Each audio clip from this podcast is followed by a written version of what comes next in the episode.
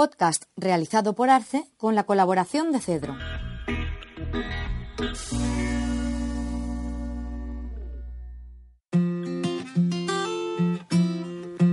Requiem, la forma musical del dolor, por Rafael Juan Poveda Jabonero.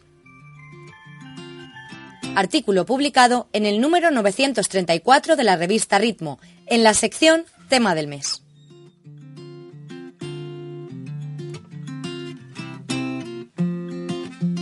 Requiem, la forma musical del dolor. El mes pasado dedicamos la mesa para cuatro al Requiem, aprovechando la cercanía de la festividad religiosa que conmemora a los difuntos. Alguna de las personalidades que intervino apuntó el hecho de haberse dejado en el tintero obras que no eran misas de difuntos propiamente dichas. Personalmente, creo que a quien esto escribe le habría ocurrido lo mismo. Por otra parte, es un tema que siempre me ha atraído y pocos momentos más adecuados que el mes de noviembre para dedicarse a ello. En realidad, el modo en que cada compositor, cada época se enfrenta a esta forma musical nos orienta sobre su manera de entender la vida, la muerte, lo trascendente o la espiritualidad.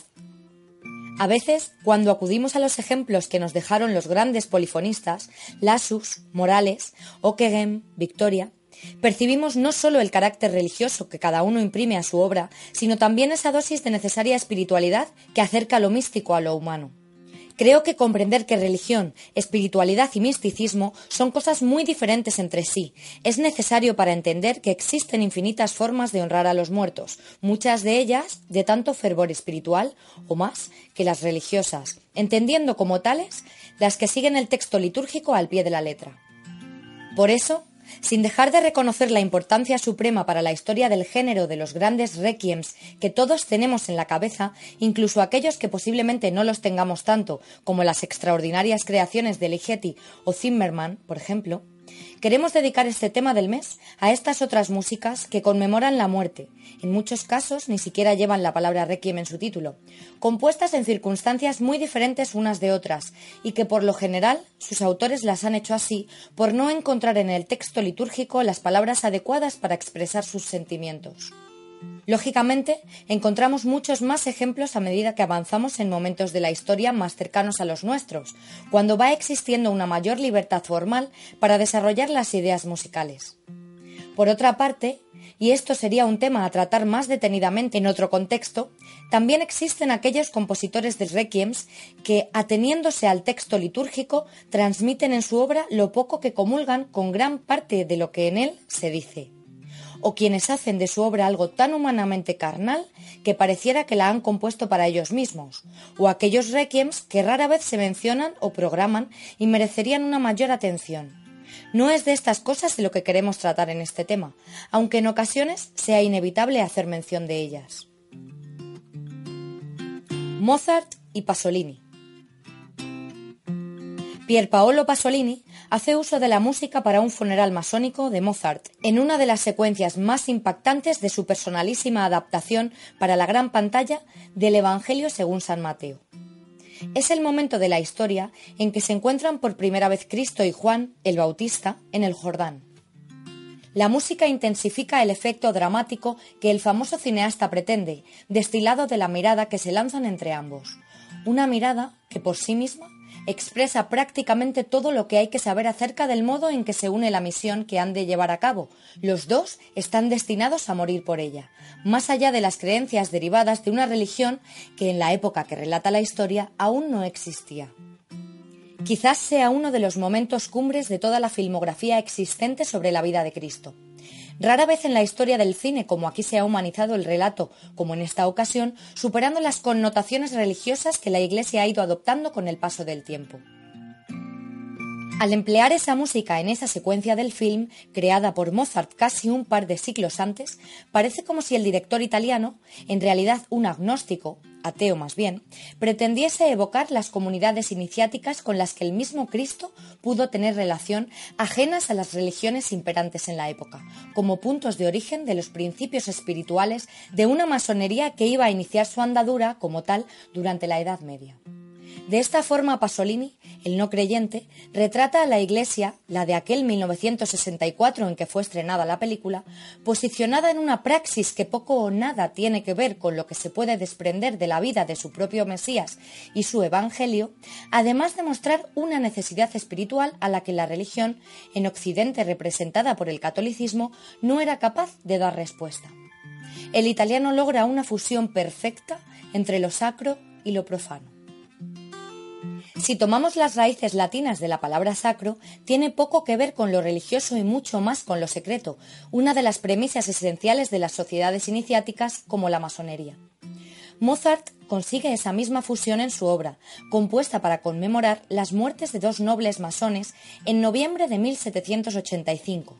Cinco años más tarde, se embarcará en la composición del Requiem, su otra gran obra dedicada a la memoria de los muertos.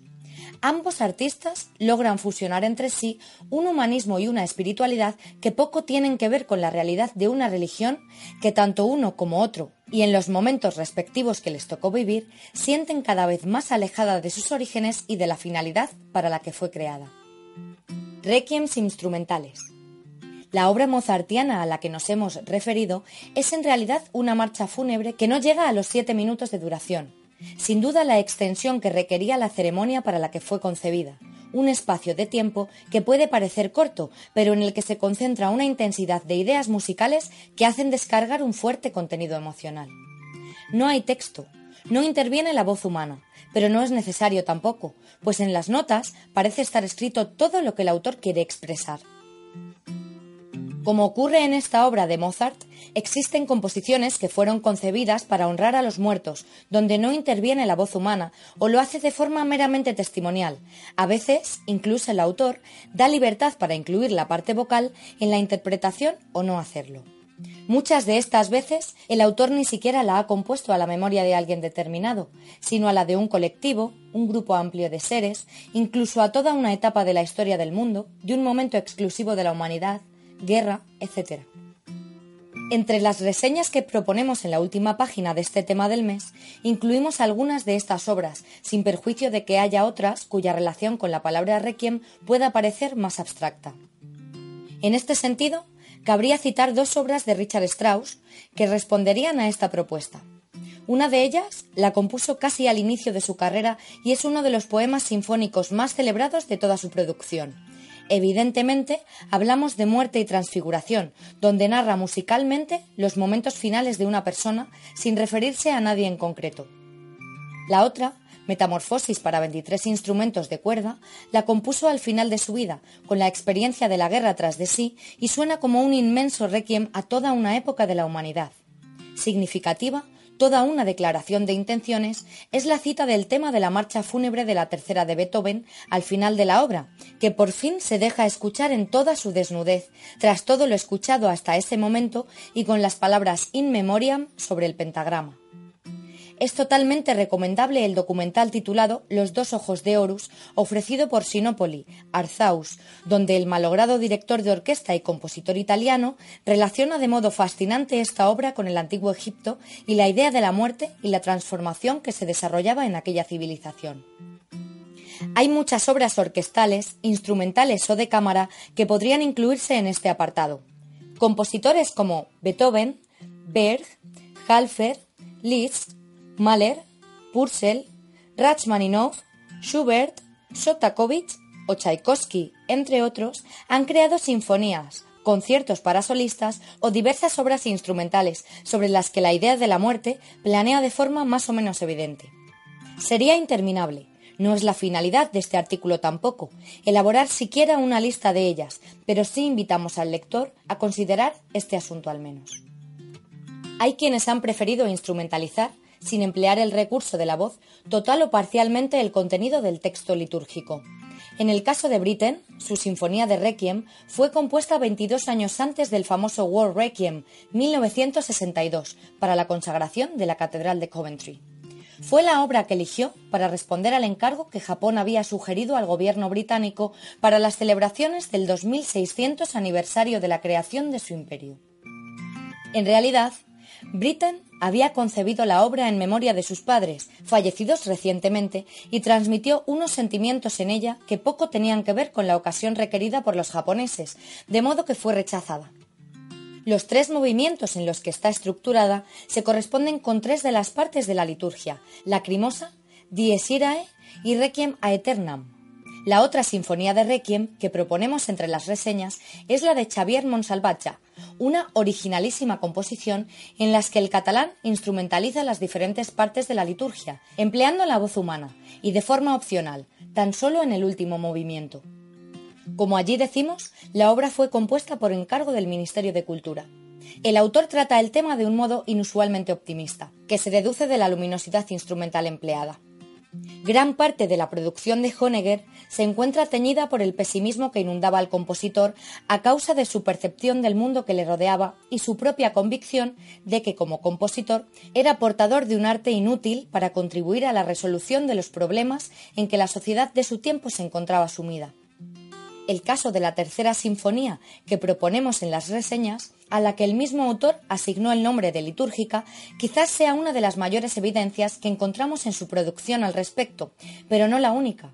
Sin ir más lejos, la segunda, 1940, compuesta para orquesta de cuerda con la inclusión de una trompeta en el último movimiento, es, hasta ese momento en que parece abrirse la puerta para que la luz penetre, una partitura asombrosamente fúnebre, a pesar de que no haya título o palabra que así lo indique. Una orquesta de cuerda también es la protagonista de dos composiciones muy diferentes entre sí. El Requiem para cuerdas de Takemitsu y Trenos por las víctimas de Hiroshima, de Penderecki. El título inicial de esta última obra iba a ser un significativo y escueto 8 minutos 37 segundos, pero el compositor decidió finalmente cambiarlo por el que ahora conocemos. Este lamento descarnado por las víctimas de la bomba atómica exprime al máximo las posibilidades de los instrumentos de cuerda, obteniendo como resultado una partitura al límite del ruido, como un clamor desesperado que se funde en el espacio y el tiempo. Otros requiems.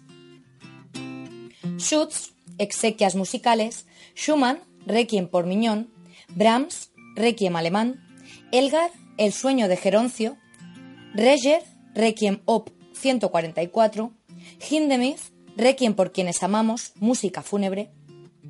Son algunos de los compositores y sus respectivas obras en las que lo fúnebre, la idea de la muerte, se encuentra planeando por ellas a veces porque la intención del autor es evocar la memoria de seres difuntos, otras por la necesidad de tratar musicalmente el tema, aunque no vaya dirigida a nadie en especial. La de Schutz puede considerarse como la primera música de difuntos alemana en la que no se emplea el texto litúrgico latino. Más tarde, Schumann, en su breve Requiem por Miñón, y sobre todo Brahms, en su famoso Requiem alemán, también eluden la tradicional liturgia para introducir el texto de sus obras. Reger, por su parte, se encontraba sumido en la composición de un gran requiem latino cuando le sorprendió la muerte. De él ha quedado una media hora de música que incluye parte del introito y de la secuencia del Dies Irae. No obstante, como aparece reseñado en la última página, empleó las palabras de unos versos de Friedrich Hebel para la composición que lleva el título de Requiem, catalogada junto a otra obra coral, El ermitaño, en la ópera 144, ya que fueron así emparejadas en su primera edición tras la muerte del compositor. Este Requiem compuesto para barítono o contralto, coro y orquesta, parece heredero de la tradición germana de la que compositores como Schubert o Brahms nos dejarán inolvidables títulos, en realidad una última muestra de esta tradición. Otras veces, el requiem adquiere unos matices casi irónicos. Sin apartarnos del ámbito alemán, no podemos dejar de citar al menos el Requiem Berlines de Kurt Weill, obra aparecida en 1929, a la que sometió a diversos cambios desde su primera impresión y en el que el autor reclama una visión secular de la muerte para la humanidad de sus días. Henry Purcell, en Gran Bretaña, ofrece una de sus partituras más emocionantes en su música para el funeral de la reina Mary, obra inundada de profundo sentimiento y sincera solemnidad, en la que el autor parece trascender el gusto tradicional inglés por las grandes pompas y crea una obra de gran intimismo que transmite su cercanía al personaje a quien va dedicada. Otro inglés, Edward Elgar, compone su oratorio más celebrado, El sueño de Geroncio, partiendo de una velada alusión al tema del Dies Irae. En realidad, toda obra es un auténtico requiem en el que con una fuerte carga onírica el autor narra la muerte de un místico de avanzada edad y las diferentes fases por las que transita su alma hasta llegar a su confortable acogida final. Como ocurría con Purcell, Elgar evita los grandes fastos típicos de la música sacra británica para componer una partitura donde predomina el recogimiento, incluso el misterio que se desprende del texto de John Henry Newman en el que se inspira. Los horrores de la guerra o los estados de opresión son fuente de inspiración para muchos compositores que se acercan al tema que estamos tratando. A veces se incide en el carácter global de los efectos que ocasionan y en otras se desciende a particularidad del individuo. Obras como el Requiem por quienes amamos, de Hindemith, hacen universal el dolor que transmiten unas palabras dedicadas a un personaje esencial en el devenir de toda una nación, como Abraham Lincoln. Alan Peterson, en su duodécima sinfonía, aplica los versos de Pablo Neruda a cada uno de los muertos a causa de la dictadura chilena. Todas son músicas que pretenden honrar a los difuntos, independientemente de sus creencias religiosas.